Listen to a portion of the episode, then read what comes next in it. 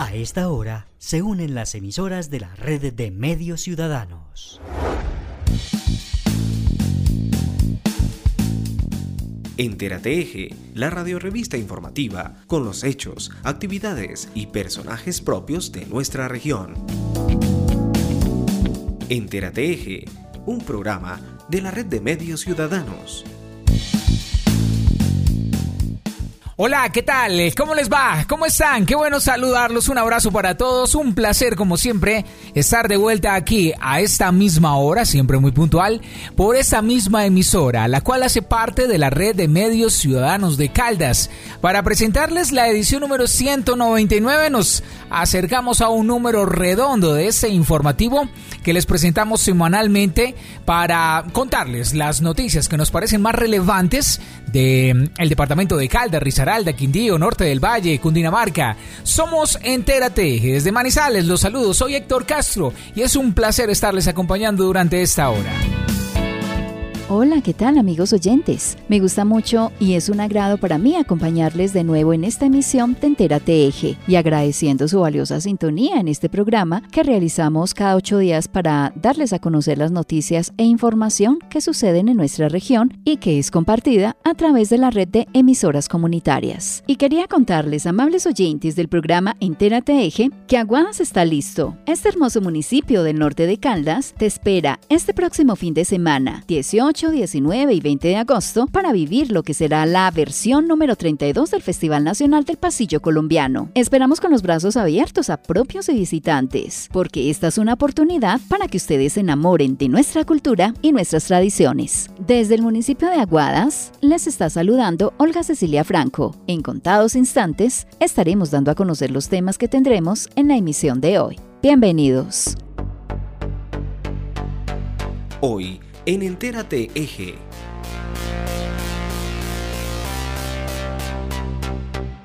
En Manizales fue presentada la nueva marca País para promocionar el turismo en el mundo. Manizales ve con buenos ojos la apertura del Parque Nacional Natural Los Nevados. Desde el Quindío invitan a respetar la misión médica. Aerocafé es tema en la Comisión Cuarta del Senado. Familias afectadas por temporada invernal en la Virginia serán reubicadas. Comité de Seguimiento Electoral de Caldas da garantía a los candidatos. Los diseñadores de modas Hernán Zajar y Lina Cantillo escogieron a Manizales para lanzar su colección 2024. Festival de la Canción, Mucho Talento, Cero Drogas, en Risaralda tiene abiertas las inscripciones. ¿Sabían qué porcentaje del cerebro utilizamos los seres humanos? Además, nuestras habituales secciones de Manizales ¿Cómo vamos? Las noticias desde los municipios, las canciones cuentan cosas y las noticias al cierre. Bienvenidos a la edición 199, este nuevo fin de semana. Aquí nos encontramos como siempre con las noticias en Entérate. Damos inicio a nuestro programa y además con la información preparada por el periodista Juan Alberto Giraldo. Muchísimas gracias, un saludo para ustedes y para todo nuestro hermoso eje cafetero, a todos los habitantes de esta hermosa tierra. Actualidad en Entérate Eje. El gobierno nacional en compañía de Fontour presentaron la nueva campaña para el fortalecimiento del turismo en nuestro país denominada Colombia, el país de la belleza, con la que esperan que se incremente el número de visitantes a nuestro territorio. Pues el gobierno lanzó desde Manizales con Fontour su nuevo eslogan Colombia, el país de la belleza, con el que se busca llegar a muchos turistas internacionales y de esta manera seguir creciendo con ese propósito en todo el país. Así nos lo dijo Guillermo Umaña, el ministro de Comercio, Industria y Turismo. No, la marca país existe ustedes y seguirá vigente durante varios años. La marca país. Ustedes la conocen desde hace muchos años, hay que construir sobre lo construido. Lo que estamos haciendo nosotros es una estrategia de desarrollo de la marca país, pues con todo lo que les acabamos de contar. Nosotros ya Sí, es muy importante el turismo de sol y playa y cosas de... Pero es que el turismo de los territorios, de las comunidades, de la biodiversidad, pues es una potencialidad inmensa de nuestro país. Y realmente esa nueva estrategia para el desarrollo de la marca país y para la presentación, por un lado con Fontour en lo nacional el Fondo Nacional de Turismo, y por otro lado, durante estos tres años, conjuntamente con Procolombia, bajo la dirección de la política del Ministerio de Comercio, Industria y Turismo, pues estamos operando como uno solo, todos a uno como en Fuentovejuna, como decía Garcilaso, en esa materia. Pues porque lo que estamos haciendo es la estrategia internacional. Hoy estamos lanzando la estrategia nacional. ProColombia está lanzando la estrategia nacional con todos eh, los videos, con todos los desarrollos para mostrarlos en el exterior. Dentro de 15 días más o menos, no sé exactamente la fecha, reunimos a todos los embajadores acreditados del extranjero en Colombia para presentarle toda nuestra estrategia, pero además estamos determinando cómo vamos a llegar a los metros en las principales ciudades del mundo, a Nueva York, con toda esta eh, propuesta de integración territorial, integración de la biodiversidad, integración de Colombia, el país de la belleza. Asegura también que las cifras de visitantes extranjeros ha venido creciendo. Sin embargo, el objetivo es que cada día lleguen más turistas a Colombia y más aún a nuestro territorio, ya que ofrece tantas bondades y tanta diversidad. Aquí está nuevamente Guillermo Maña, ministro de Comercio. Mire, este año el proyecto que tenemos nosotros y lo que hemos dicho en nuestros indicadores es tener de visitantes extranjeros al final del periodo de gobierno 7 500 mil. Eh, veníamos de algo así como 4 millones y algo. Para este año vamos a estar cercanos ya a los 6 millones. Yo estoy preocupado porque vamos a cumplir la meta que nos propusimos del todo, de todo el periodo bastante antes de lo que uno se imagina, pero mejor no corrijo porque los economistas estamos acostumbrados a predecir qué va a pasar mitad de la vida, pero la otra la mitad de la vida tratando de explicar por qué no se cumplieron nuestras predicciones. Asimismo, esta semana se dio nuevamente apertura al Parque Nacional Natural Los Nevados, lo que permite que regresen los turistas a visitar este atractivo natural. Eso sí, con algunas restricciones y previsiones para evitar que la gente se acerque hasta el cráter del volcán. Ángelo Quintero, asesor de Parques Nacionales. ¿Qué nos trae hoy a Manizales? Un trabajo que se ha venido realizando durante estos últimos cuatro meses, muy de la mano de todas las instituciones. Aquí ha estado la gobernación, la alcaldía, las gobernaciones de Risaralda, del Quindío, sus capitales y todas las instituciones que tienen que ver con el riesgo obviamente el Observatorio Vulcanológico, también las, las corporaciones autónomas, todos trabajando para que obviamente no tengamos riesgos frente a las condiciones que se han presentado en el volcán. Eh, hoy vamos a hacer la socialización de cómo hemos venido trabajando y qué se ha diseñado para poder lograr una apertura del Nevado del Ruiz para los turistas sin que se corra ningún riesgo. Para el gerente del Instituto de Cultura y Turismo, la reapertura del Parque Los Nevados es una oportunidad de seguir creciendo como ciudad a la que asegura muchos visitantes nacionales y extranjeros querrán venir a disfrutar y recorrer. La reapertura del Nevado del Ruiz y las demás atracciones del parque en general vuelven a poner los ojos sobre Manizales y todos sus atractivos y gracias a ello, pues la capital de Caldas espera que regresen muchos turistas a recorrer todo lo que en esta ciudad se ofrece. Camilo Naranjo, gerente del Instituto de Cultura y Turismo de Manizales. Realmente muy contentos de ver enmarcadas las acciones del gobierno nacional y trabajando de manera articulada con los gobiernos regionales que Manizales sea la sede de eventos muy importantes del turismo. Estuvimos en el cierre del año anterior con el Colombia Natural Travel, evento más importante en Latinoamérica de turismo de naturaleza.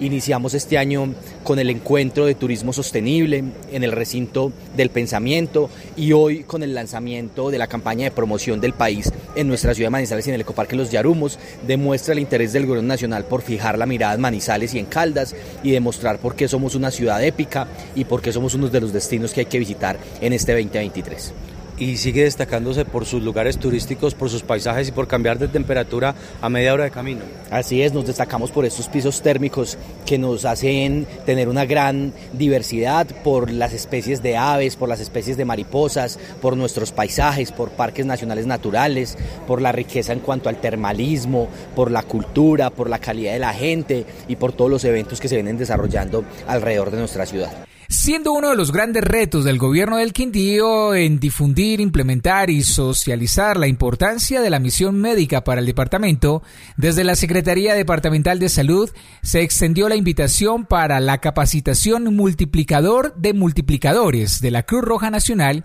y que se llevará a cabo del el 13 y 14 de agosto. El objetivo de esta jornada es el de capacitar a distintos actores de la región para que se conviertan en replicadores de la importancia de la protección a la misión médica y todo lo que ella comprende.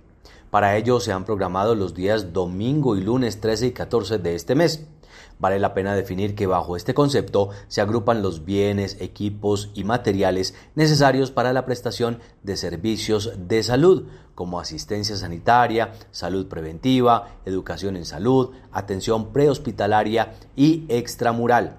Además, involucra actores de diferentes disciplinas que ejercen funciones sanitarias humanitarias en situaciones o zonas de conflicto armado que afectan la seguridad pública. Iván Fajardo Sarmiento, secretario de Salud del Quindío. Así es, el Centro Regulador de Urgencias eh, Departamental se encuentra en este momento en un nivel de desarrollo que en un tiempo récord se ha logrado dentro de esta administración de tú y yo somos Quindío, ya con una sala de crisis, con una infraestructura, con una dotación de equipos de comunicación y con un talento humano calificado 24 horas, 7 días a la semana, podemos decir que el Centro Regulador de Urgencias del departamento se encuentra eh, importantemente fortalecido. Y dentro de los procesos y procedimientos que también se han ido documentando y levantando para este eh, trascendental proceso se encuentran los propios relacionados a la misión médica, cómo proteger la misión médica, cómo garantizar que la misión médica cumpla con los objetivos de salvaguardar la vida de las personas en nuestro territorio. Y en ese sentido, pues eh, se han hecho múltiples capacitaciones a muchos actores que tienen que ver con la eh, intervención oportuna de garantizar una misión médica eficiente dentro del territorio. Y en esta oportunidad, el sábado 12 y domingo 13 de agosto, eh, con un cupo limitado para 30 personas que pertenezcan a las instituciones prestadoras de servicios de salud públicas y privadas de nuestro departamento, invitadísimos muy cordialmente a que se inscriban eh, por los canales que se han dispuesto para ello y puedan hacer el curso que estará orientado por la Cruz Roja Colombiana eh, durante estos dos días para fortalecer las capacidades y las competencias en, los equipos de trabajo de salud en todo lo relacionado a la misión médica, a la emblemática, a cómo eh, proteger la emblemática y a los equipos de salud cuando se encuentran en una misión médica. Tras la gestión realizada directamente por el gobernador de Caldas ante el Congreso de la República y más exactamente frente a la Comisión de Presupuesto Nacional, el tema de la continuidad y apoyo del macroproyecto Aerocafé nuevamente será tema en el Congreso de la República. Es así como el presidente de la Comisión Cuarta del Senado de la República, donde se debate el presupuesto general de la Nación, incluirá el tema de apoyo financiero al aeropuerto del café. Y esto es una voz de esperanza para quienes creen en el proyecto aeroportuario y que se espera que se cumpla como lo, prometió el gobierno anterior, con recursos necesarios para su realización. Además, también el objetivo es que este plan se incluya de manera decidida en este presupuesto del Gobierno Nacional, así como quedó estipulado en el Plan Nacional de Desarrollo aprobado este año. Luis Carlos Velázquez, gobernador de Caldas. Gracias al presidente de la Comisión Cuarta, Comisión de Presupuesto del Senado de la República, senador Juan Felipe Lemos, un hombre del suroeste antioqueño y gran colaborador del Departamento de Caldas y del proyecto Aerocafé. Juan Felipe, como presidente de esta comisión, hoy logró en toda su importante comisión el poder desarrollar un debate para el proyecto Aeropuerto del Café. Y es un debate que aplaudimos porque se va a citar al Ministerio de Hacienda, Dirección Nacional de Planeación y todos los ministerios y toda la clase parlamentaria caldense que ha estado unida para sacar adelante un proyecto que no tiene color político y que le pertenece a todos los caldenses. Este debate se va a realizar en los próximos días y es muy importante que todos los caldenses estemos prestos, dispuestos y atentos porque esta comisión de presupuesto es fundamental para lograr ese cierre financiero del proyecto. Le quiero agradecer pues a toda la bancada parlamentaria de Caldas que en este proyecto ha estado muy unida. Un total de 170 familias afectadas por la ola invernal e inundaciones en la Virginia Risaralda serán reubicadas en el proyecto de vivienda La Milagrosa Fase 3. En el proyecto, el gerente de la empresa de desarrollo territorial urbano y rural de Risaralda señaló que los recursos de inversión ascienden a más de 15 mil millones de pesos. Además de estos recursos se destinarán 168 millones de pesos más por parte de la alcaldía municipal para la escrituración de los bienes inmuebles. Estas viviendas están dentro de los parámetros del Ministerio de Vivienda de Interés Social Prioritario. Mauricio Gallego Jiménez, gerente de la EDUR. Bueno, contarle a los risaraldenses que gracias a una gestión del señor gobernador eh, se apropiaron con recursos propios del departamento 15 mil millones y ya quedó adjudicado el proyecto de vivienda La Milagrosa fase 3 en el municipio de La Virginia, 170 unidades de vivienda eh, que tienen como fin la reubicación parcial de las familias que año tras año se ven afectadas por eh, el fenómeno de ola invernal. Eh, y todas las inundaciones que se presentan en el municipio de La Virginia. Además de eso, también se apropió un presupuesto de 4 mil millones de pesos, también recursos propios, donde la dura aporta 50 millones de pesos para la escrituración eh, y la construcción de 38 unidades de vivienda en el municipio de Santa Rosa, también para la reubicación eh, de las familias de Santa Elena II y también parcialmente algunas familias de, San Eugenio. Entonces son muy buenas noticias en materia de vivienda para el departamento, sumada ya a las 409 unidades que están totalmente terminadas en Belén de Umbría, eh, Mistrató, La Celia y en el corregimiento de Santa Cecilia Risaralda. Esperamos terminar el año con una cifra cercana a 700 unidades de vivienda, sin contar varios proyectos eh, público-privados que venimos gestionando a la fecha y que esperamos poder llevar a la Asamblea Departamental ahora en estas sesiones extraordinarias.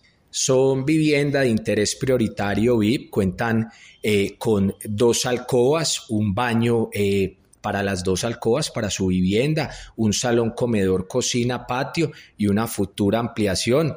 Eh, son viviendas con unas áreas bastante generosas, cumplen con toda la normatividad que exige la NSR 10 y, yo creo que es muy satisfactorio para el señor gobernador y para nosotros en la EDUR poder haber hecho esta gestión durante la administración que todavía no termina. Con un positivo balance, se desarrolló en el municipio de Manzanares el Comité Departamental de Seguimiento y Garantías Electorales ampliado, convocado por la Secretaría de Gobierno de Caldas. De este participaron, además de las autoridades electorales, el Ejército y la Policía Nacional, organismos de control y representantes de los diferentes partidos políticos y movimientos significativos de ciudadanos que hacen parte del proceso democrático con miras a las elecciones del próximo 29 de octubre.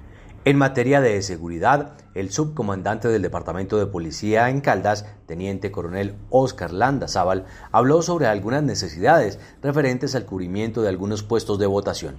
El secretario de Gobierno de Caldas, por su parte, se refirió al propósito y la importancia que tiene la descentralización de este escenario participativo en lo que respecta a garantizar los derechos ciudadanos. Martín Augusto Durán Céspedes, secretario de Gobierno de Caldas. Realizamos este conversatorio de darles a conocer las garantías electorales que tienen cada uno de los representantes que quieren llegar a estos órganos a representarnos en el Consejo Municipal, en la Asamblea, en la Gobernación y en las alcaldías. Es así que a todos estos compañeros que se escribieron para todas estas curules, les estamos brindando todas las garantías electorales para que ellos se sientan tranquilos de hacer su ejercicio en estos últimos días que faltan para la elección y así garantizar una, unas elecciones en paz en el departamento de Caldas. Entérate Eje. Aunque en Entérate Eje no hablamos mucho de moda, hoy hay que hacerlo ya que pocas veces diseñadores de la talla internacional escogen nuestra región para lanzar su colección de ropa y accesorios y en esta ocasión se trata de los reconocidos diseñadores Hernán Sajar y Lina Cantillo, quienes en el recinto del pensamiento presentaron su nueva colección. Fue presentada la colección Rojo Tú 2024, hecha para que los trabajadores se vistan día a día para lucir frescos, cómodos y casuales. Esta colección fue diseñada por Lina Cantillo, Hernán Sajar y Fiorella Pierini, dentro de la tendencia de sostenibilidad ambiental para el personal de un banco en el país. Lina Cantillo dice que son prendas con el reflejo de lo natural, en las que predominan colores, pasteles y tierra. Escuchemos a la diseñadora colombiana Lina Cantillo. Rojo Tú es nuestro gran proyecto en la vivienda. Rojo Tú son esas piezas eh, que diseñamos para la región Caribe, para el centro del país, para el sur del país. Son esas piezas combinables entre sí que nos hacen ver bien y sentir bien. Ya la sostenibilidad ya no es una moda, ya es una economía circular.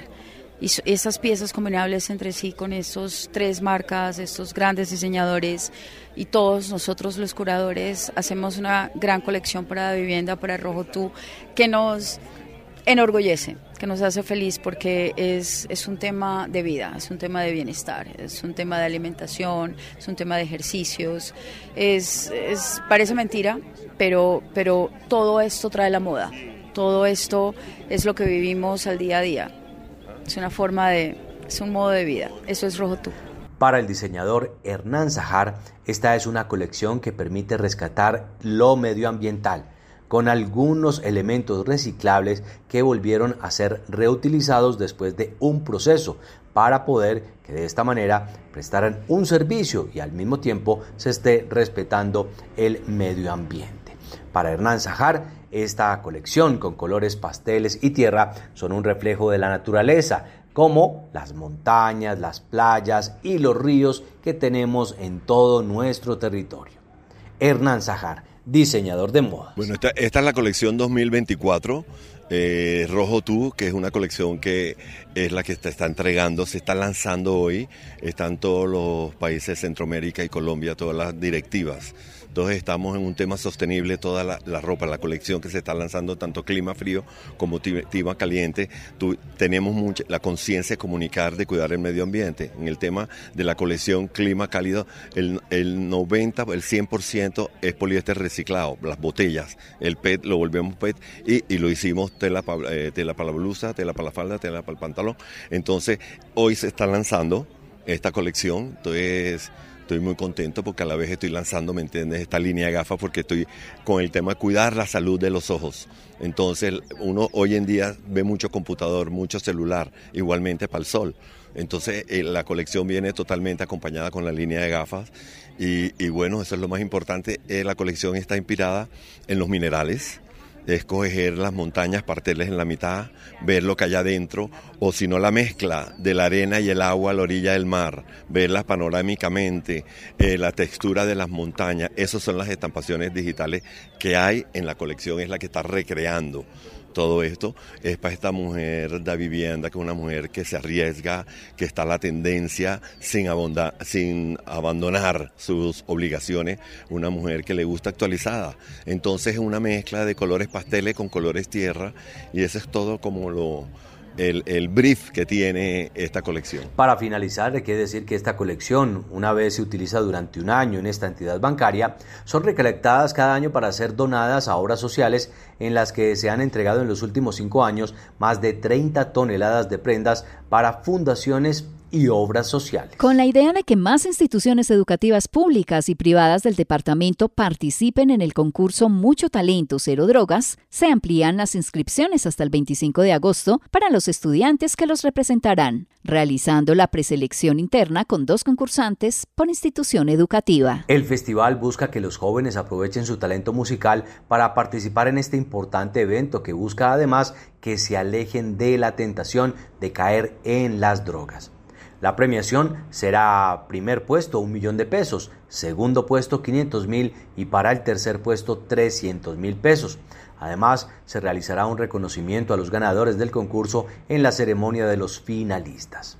Eliana Carmona Giraldo, directora de Cultura y Artes de Risaralda. Aquí pueden inscribirse los niños que tengan talento musical de cada una de las instituciones educativas del departamento de los 14 municipios. Toda la información en nuestra página de la gobernación www.risaralda.go.co. En Entérate Eje, ¿sabías que? ¿Sabías que? ¿Sabías que?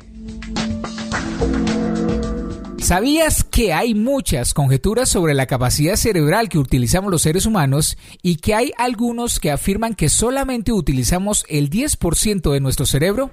¿Sabías que hay un mito que dice que los seres humanos solo utilizamos el 10% de nuestro cerebro? Seguramente en algún momento haya escuchado la afirmación de que solo utilizamos este 10%.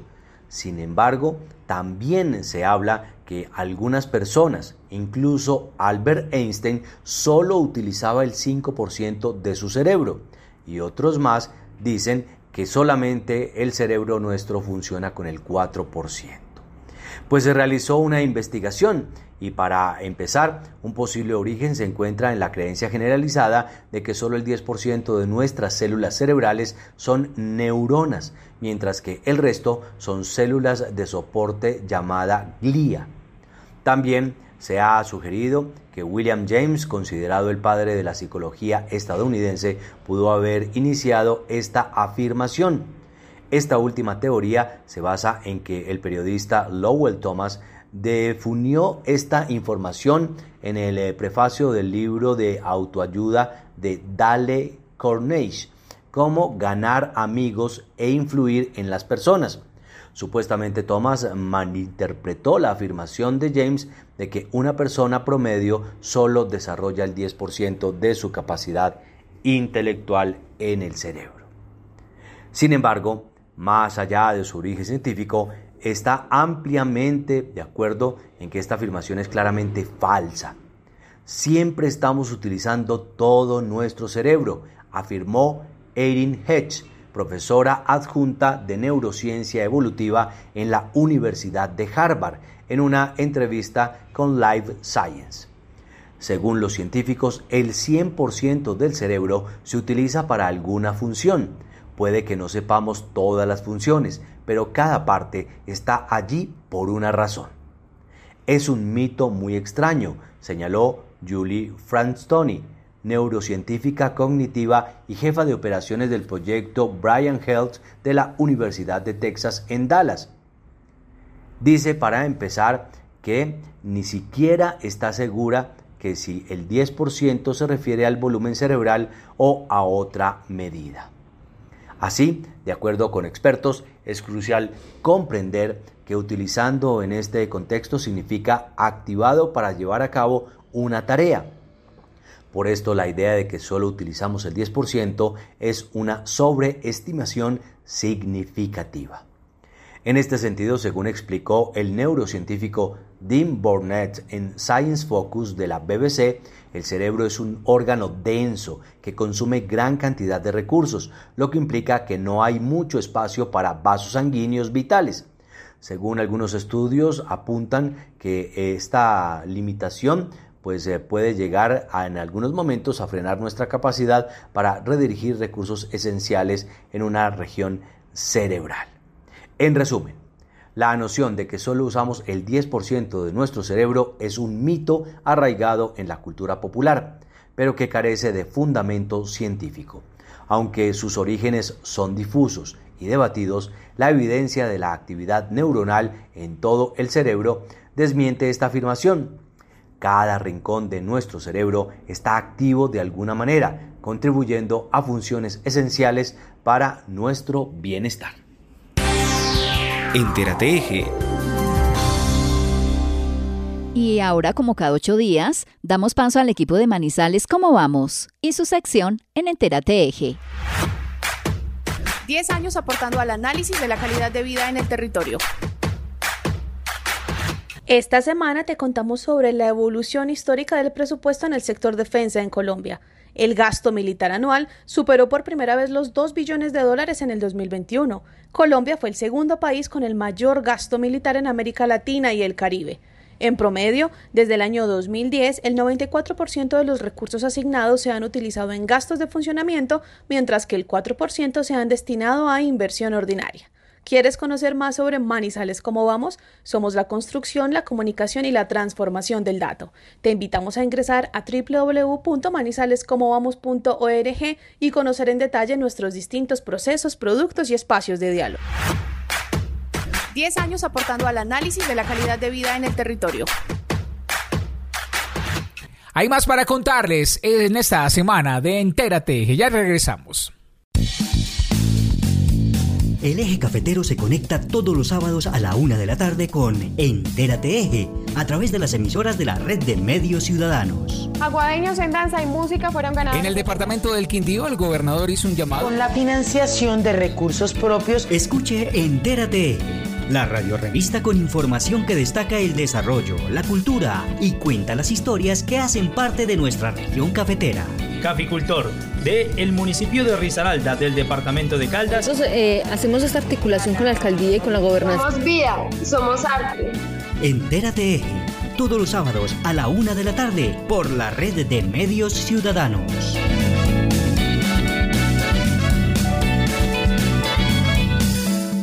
El chance millonario cayó de nuevo en Caldas. Esta vez, un manizaleño despertó siendo el ganador de más de 1.281 millones de pesos. En menos de dos meses, Chance Millonario ya ha entregado más de 7 mil millones en todo el país. ¿Y tú, qué esperas para ser el próximo ganador? Cómpralo ahora y sorpréndete. ¡Su suerte!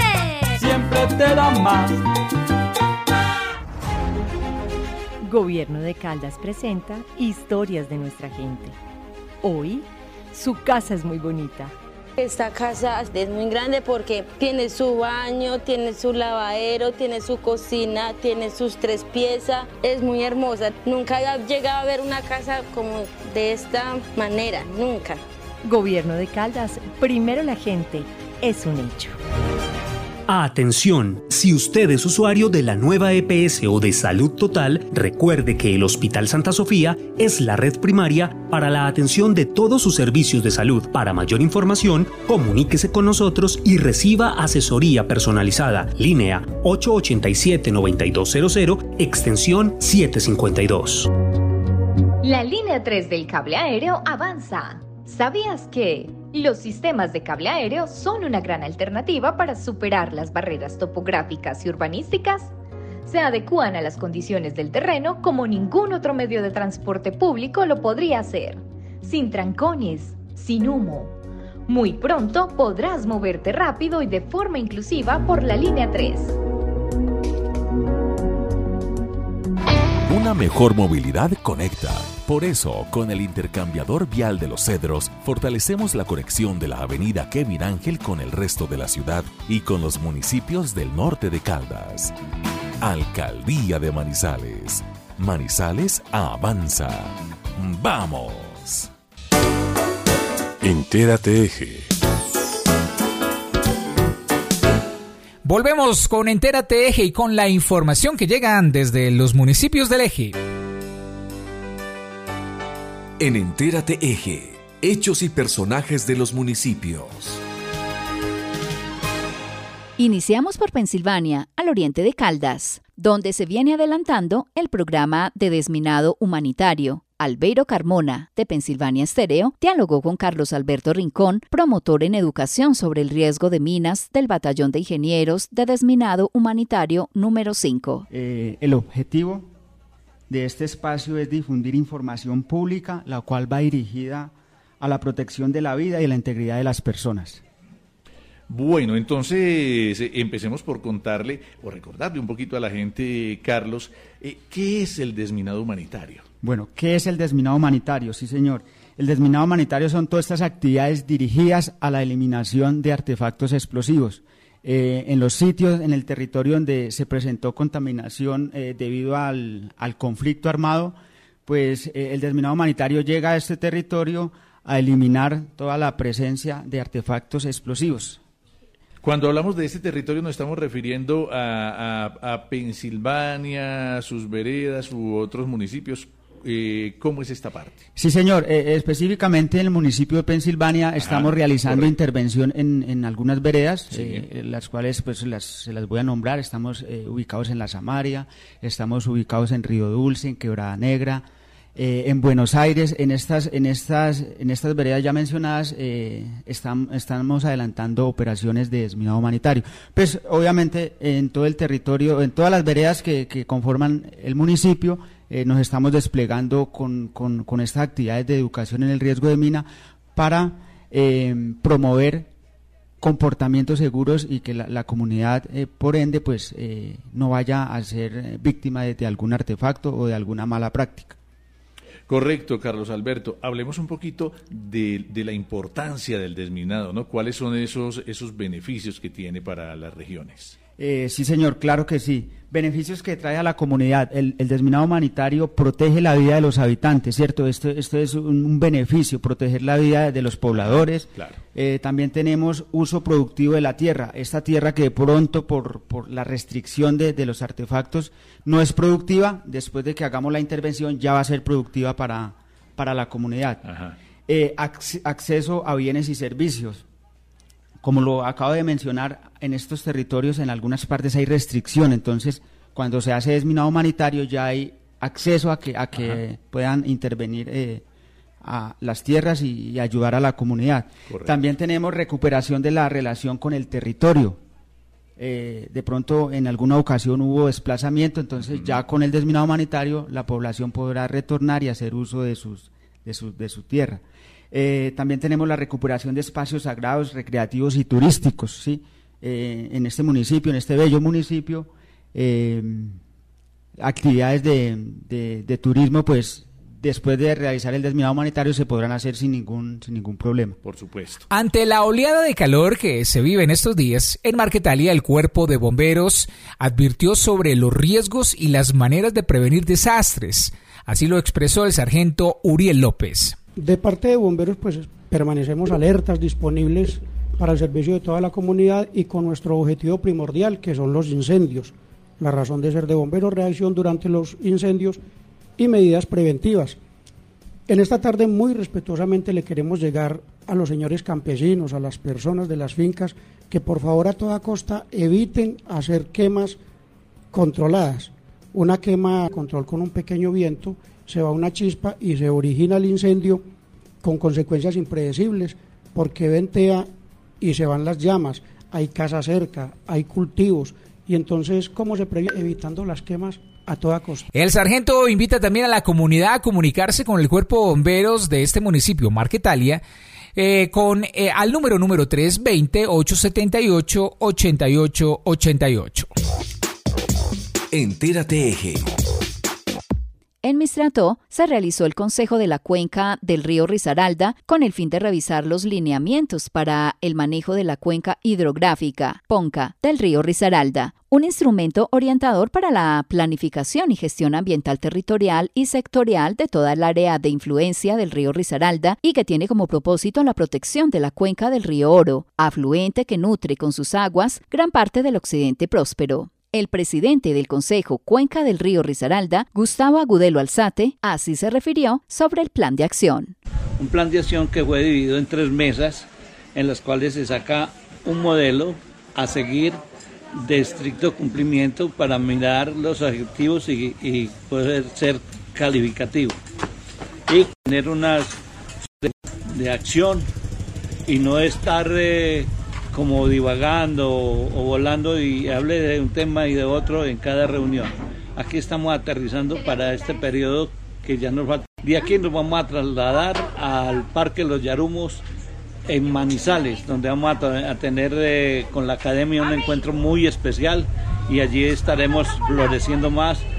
Y luego de este encuentro viene el encuentro en, de consejos de Cuenca de, del Valle, del Quindío, Caldas y Rizaral.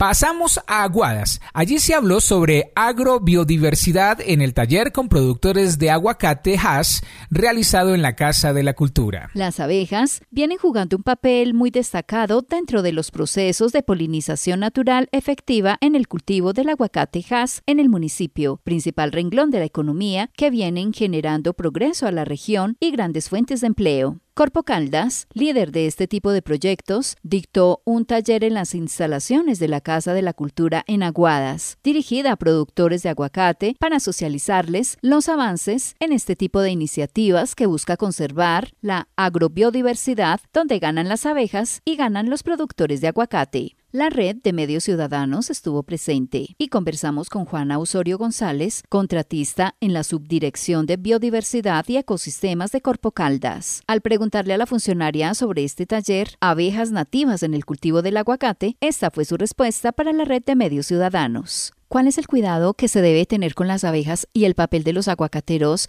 frente a esta nueva tecnología?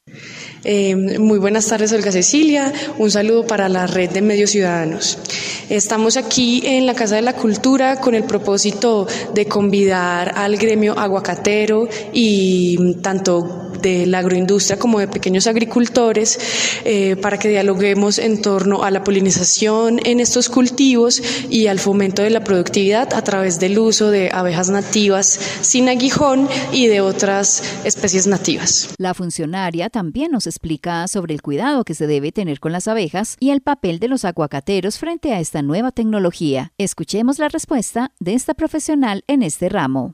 Pues la polinización en los cultivos de aguacate está un poco mal orientada, dado que solo se usa y de forma mayoritaria la especie apis melífera o las abejas africanizadas, que son especies introducidas y que llegaron a nuestros territorios hace un poco eh, más de 300 años. Mm, tenemos una dificultad y es que la estructura floral del aguacate y las condiciones en su floración no permiten la polinización efectiva de estos mismos grupos de flores y así se disminuye mm, el cuajado de los frutos.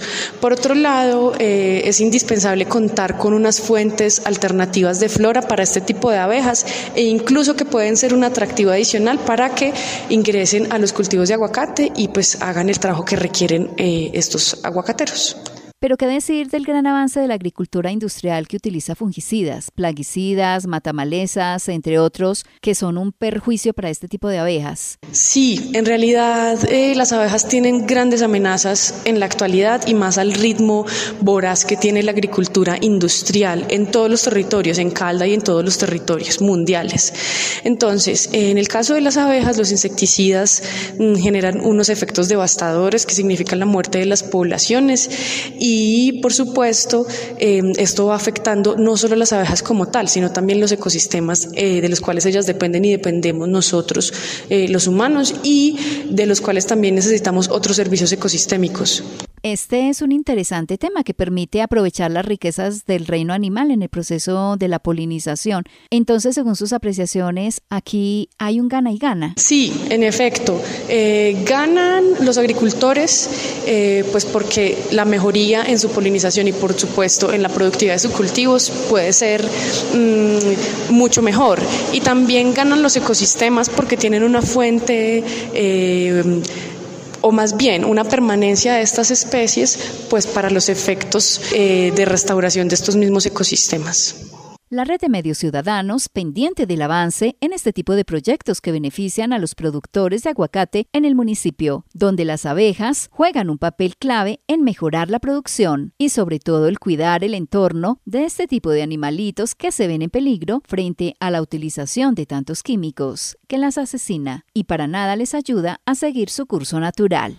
Aguadas fue sede del encuentro subregional de expresión de saberes 2023. Educadores de gran recorrido en el departamento y en sus municipios vinieron a esta ciudad de las brumas a compartir sus conocimientos y proyectos emprendidos de investigación aplicadas para mejorar y fortalecer las prácticas pedagógicas dentro y fuera de sus aulas. Educadores de varias instituciones educativas del norte de Caldas fueron los encargados de dirigir cada una de las charlas pertinentes, donde narraron sus experiencias vividas durante tantos años en las aulas de clase. Además, la convivencia escolar fue uno de los temas que más llamó la atención entre los jóvenes estudiantes, ya que las redes sociales se han involucrado en la formación académica de cada una de ellas y fueron alertados de los peligros que se generan cuando son mal utilizadas. Mónica Arroyave González, enlace de convivencia escolar de la Secretaría de Educación de Caldas. Un saludo para la red de, medios ciudadanos, primero que todo. Y bueno, frente a la pregunta, pues eh, quisimos hacer una expedición de saberes de diferentes temas, entre esos la convivencia escolar, por eso me encuentro yo el día de hoy acá, porque nosotros desde el año 2021 estamos premiando experiencias significativas en convivencia escolar de las instituciones educativas con la finalidad de que otras instituciones educativas puedan replicar esas experiencias que han funcionado. Eh, pero no habíamos tenido la oportunidad de hacer una socialización tan grande como esta, entonces esta es una nueva oportunidad para que las otras instituciones educativas conozcan las experiencias significativas de las instituciones, no solo obviamente en convivencia escolar, sino también en en, lectura, en proyectos pedagógicos transversales, en fin, muchos otros, bueno, de, las tecnologías de las TIC, entre otros.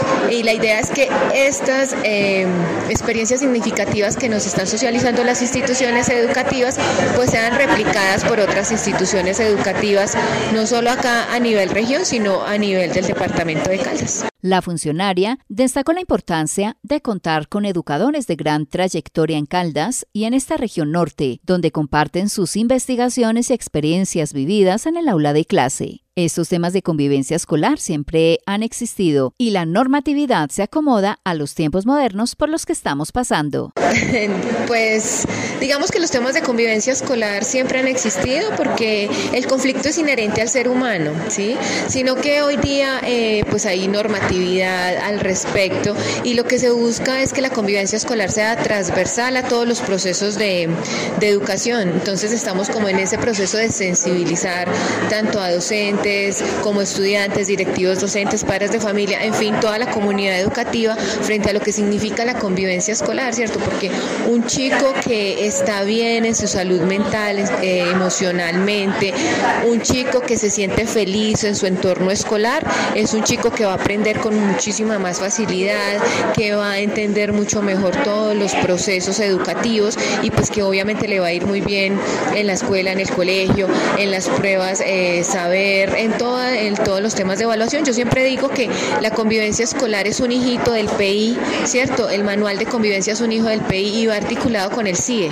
Entonces todos estos documentos se hablan dentro de la institución educativa.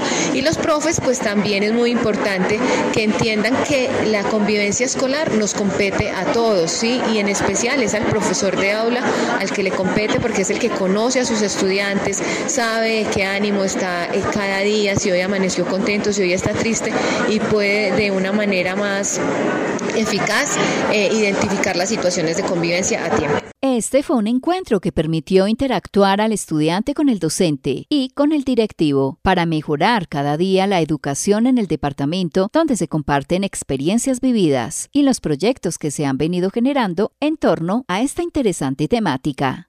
Música en Entérate Eje. Es un gusto para nosotros presentarles al maestro Fernelo Campo Munera y esta semana, en Las canciones cuentan cosas, nos deleita con sus recorridos musicales que cuentan grandes historias.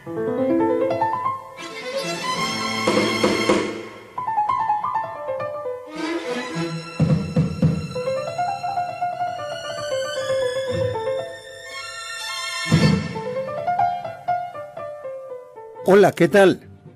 Desde Viterbo Caldas, Colombia, el paraíso turístico de Caldas, les habla Fernel Ocampo Munera para presentarles datos, anécdotas y canciones del folclore latinoamericano a través de autores, compositores e intérpretes, porque las canciones cuentan cosas.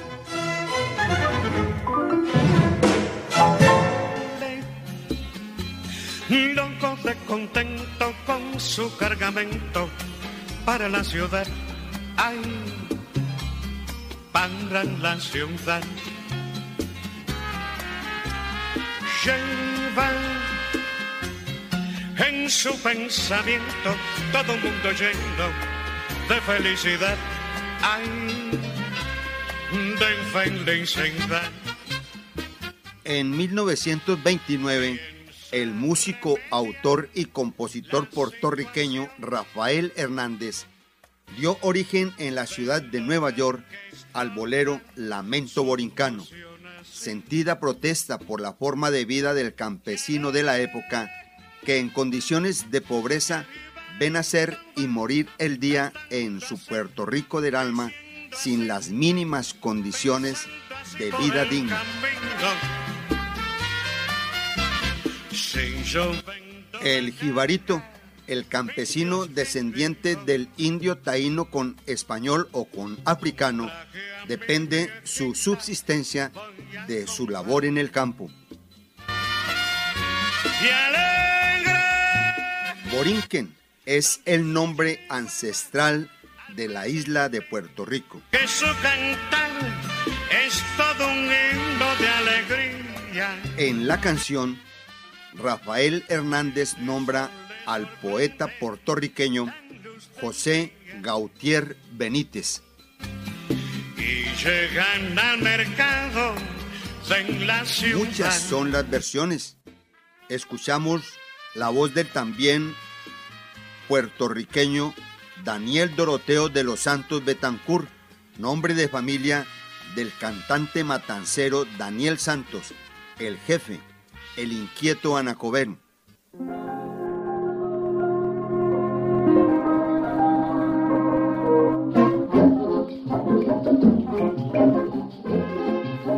Lamento Borincano en la voz de Roberto Raimondo Vergés, el popular tenor argentino intérprete de tangos Roberto Ray, que fuera cantor de la orquesta de Osvaldo Fresedo y de la de Francisco Canaro. Las canciones cuentan cosas. Roberto Ray, la orquesta de Osvaldo Fresedo, Lamento Borincano.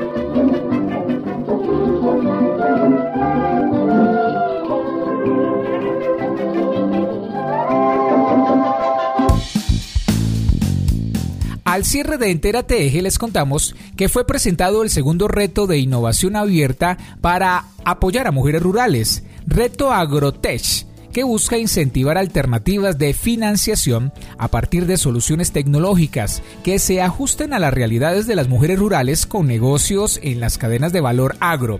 Natalia Gaviria es la coordinadora de investigación e innovación de la Universidad Católica de Manizales. Eh, actualmente con nuestro reto Agrotech, eh, lo que buscamos es mm, apoyar, digamos que nuestro, nuestro eh, grupo objetivo en, el caso del reto Agrotech es apoyar a las mujeres rurales, ¿cierto? El, reto que planteamos, que lo plantea la empresa Agrodatay, que es una empresa de la ciudad de Bogotá, ella, digamos que la CEO Carolina de, la empresa, de la empresa Agrodatay, nos plantea, eh, digamos que su experiencia que ha, la experiencia que ha tenido trabajando con mujeres rurales y con personas del campo, eh, nos plantea el siguiente reto que dice cómo se podrían desarrollar alternativas de financiación a partir de una solución tecnológica que se ajusten a las realidades de las mujeres rurales con negocios en las cadenas de valor agro. Con este reto lo que buscamos es eh, apoyar a las mujeres con negocios agro, ¿cierto? Estas mujeres que actualmente viven una situación de inequidad, ¿cierto? Las oportunidades se dan eh, y hasta el momento se han dado con digamos que el mayor volumen para los hombres. Eh, las mujeres eh, del, campo colombiano tienen mayores dificultades para acceder a un crédito y a partir de este reto queremos que solucionadores que tengan eh, quizá ya desarrollos a nivel tecnológico o que tengan la idea y que, piensen, y que mm, crean cómo pueden solucionarlo, y ya nosotros con nuestro equipo del proyecto Ecosystem BT, pues realizamos todo el acompañamiento para que esa solución eh, realmente eh, pues sea una idea innovadora y que tenga un potencial para eh, solucionar este reto que, que lo tenemos pues a nivel de nuestro campo colombiano, pero que también pueda desarrollarse en otros ecosistemas, pueden ser en los países que actualmente tenemos como aliados. Y para finalizar, también les contamos que hasta este 13 de agosto se realiza en Manizales la decimocuarta versión de la Feria del Libro. Autores académicos y amantes de la lectura se encuentran en el Centro Cultural Universitario Rogelio Salmona de la Universidad de Caldas. Este evento de ciudad tiene como objetivo fomentar la lectura en niños, niñas, jóvenes y adultos y promover la oferta cultural en la región con una variada propuesta editorial, académica y cultural. Llegamos al final de una nueva edición de Entérate Eje. Ya dentro de ocho días estaremos celebrando y realizando con mucho gusto, por supuesto, la edición 200 de nuestro programa. Gracias a todas las emisoras que hacen parte de la red de medios ciudadanos que retransmiten nuestro espacio cada semana. Nos encontramos dentro de ocho días. Hemos llegado al final de Entérate Eje. Estuvimos con ustedes en esta emisión. En la coordinación general, Luz Adriana López. En la presentación, Héctor Castro. Y quien les habla, Olga Cecilia Franco. La edición general es de John Jairo Herrera Sánchez. Los esperamos nuevamente en ocho días, con más noticias de la región. Hasta pronto. Entérate Eje, la radiorevista informativa con los hechos, actividades y personajes propios de nuestra región. Entérate Eje, un programa de la red de medios ciudadanos.